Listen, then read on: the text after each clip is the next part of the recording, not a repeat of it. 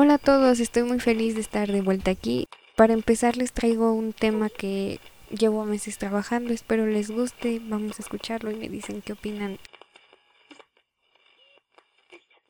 En este episodio vamos a aprender sobre superioridad moral, ecoética y los privilegios detrás del quédate en casa. También conoceremos las ventajas y desventajas del confinamiento.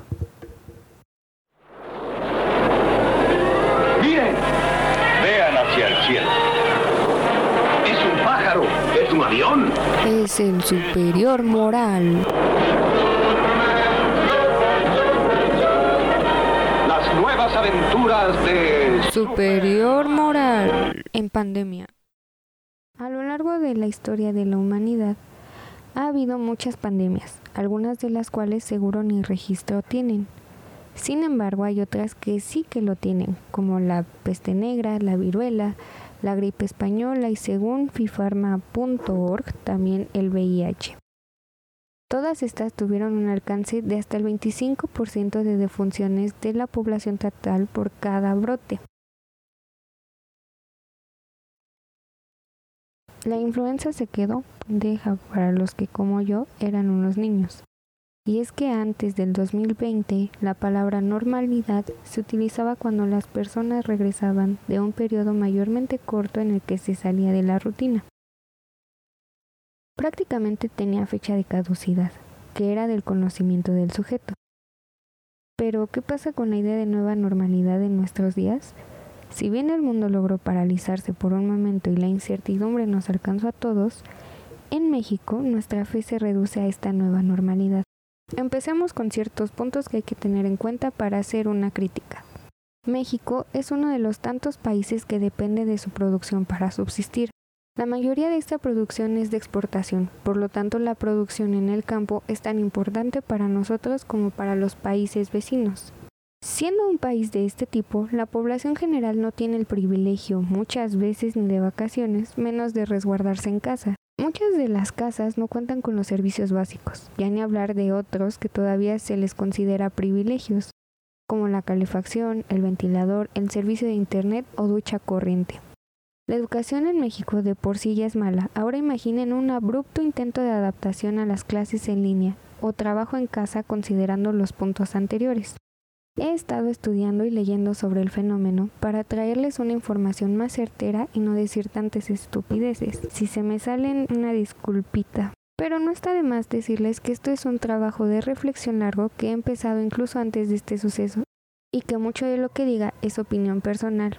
No tienen que compartirla ni pensar como yo. Ahora bien, esta nueva normalidad surge por la necesidad de reactivar la economía. Países como el nuestro tiene, y enfatizo, tiene la necesidad de volver a sus actividades. Es por esto que el gobierno y la Secretaría de Salud decidieron acomodar las actividades por colores, rojo, naranja, amarillo y verde, como un semáforo. Si la luz está en rojo, entonces las actividades fundamentales serían las que no se detendrían y por lo tanto tienen prioridad. Por ejemplo, la construcción y la agricultura, que por cierto no se puede hacer desde casa, ¿verdad? Esta medida va acompañada de otras del tipo sanitario, como son el uso constante de gel antibacterial, cubrebocas y una distancia prudente de 1.5 metros. Con estas precauciones mínimas se espera abrir bares, restaurantes, cines y espacios abiertos como parques, además de plazas comerciales y si la suerte alcanza escuelas y hospitales. Ahora otra cuestión interesante sobre este tema es la forma en que se nos introdujo la idea, pues si bien estuvo presente desde el principio en el discurso de Gatel en el de AMLO, los medios de comunicación y de teóricos de la filosofía moral y ambiental, también estuvo presente en la propaganda, desde el famoso quédate en casa hasta por valor úsalo. Los letreros cambiaron de rojo a amarillo y después al color blanco, lo cual me parece que es una forma mediática tradicional de control, donde se espera que la población acate los riesgos y posteriormente que se acostumbre a la situación pues el letrero se hizo más amistoso conforme se fue requiriendo la reactivación de las actividades cotidianas. Si hay algún artista visual que me diga qué es lo que piensa al respecto. Y bueno, adentrándonos un poco más a la ecoética, Les comento que comencé a leer el texto de un filósofo contemporáneo de origen esloveno llamado Slavoj Žižek. Pueden encontrar sus videos en YouTube y su apellido es Z-I-Z-E-K. Este texto de nombre Pandemia aborda el tema desde su filosofía, un poco marxista, anticapitalista, que entre otras cosas se encarga de hacer hincapié en la idea de que se le reconozca la pandemia como una consecuencia climática y no como una súplica que el universo pide que escuchemos, lo cual es mucho de lo que balbucean influencers o líderes de opinión. Por cierto, esto también nos lleva al tema del privilegio y la superioridad moral. Pues siguiendo lo que dice el autor, el tiempo que hemos estado en casa no es para reflexionar sobre nuestra posición económica ni la vulnerabilidad del ser humano. Y sí, estoy completamente de acuerdo, pues resulta sumamente molesto ver cómo las personas desde sus jardines o casas en la playa con toda la humildad del mundo te invitan a permanecer en casa. ¿Es en serio? Hay familias enteras que viven en una sola habitación y se dijo desde el principio, durante la pandemia hubo gente buscando trabajo, porque quedaron desempleados. Muchos no tuvieron la posibilidad de resguardarse porque apenas les alcanza para el día. Es imposible que les alcance para una semana o un mes o todo un año. Y entonces, ¿quiénes son los inconscientes? ¿Los que pedían que se quedaran en casa por redes sociales disfrutando de su privilegio o los que tengan que salir a trabajar? ¿Por qué a estos les iba a importar usar un cubrebocas cuando tenían que llevar comida a casa? Que estas personitas se crean autoridades no les da, de hecho, la autoridad moral para hacerlo. Y que se puedan quedar en casa no los hace moralmente superiores. Están simplemente en otro plano de la realidad, muy lejos de una realidad social. Y pese a todo esto, la pandemia también los alcanzó.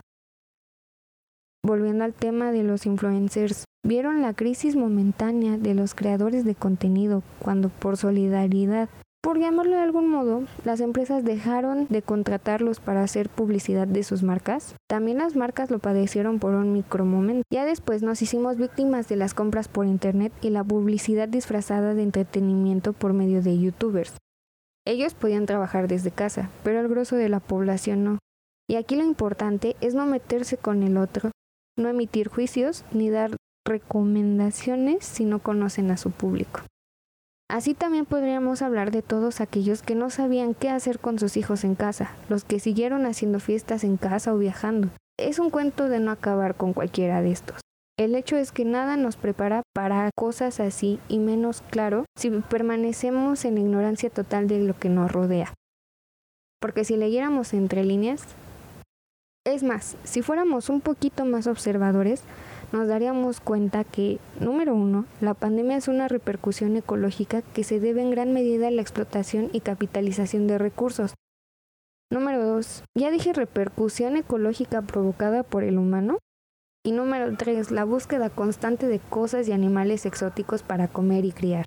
Así en suma la pandemia es consecuencia de nuestros actos la invasión de lugares paradisíacos para vacacionar, el cautiverio de animales, el consumo desmedido y la cantidad de basura que producimos son solo algunas causas y consecuencias.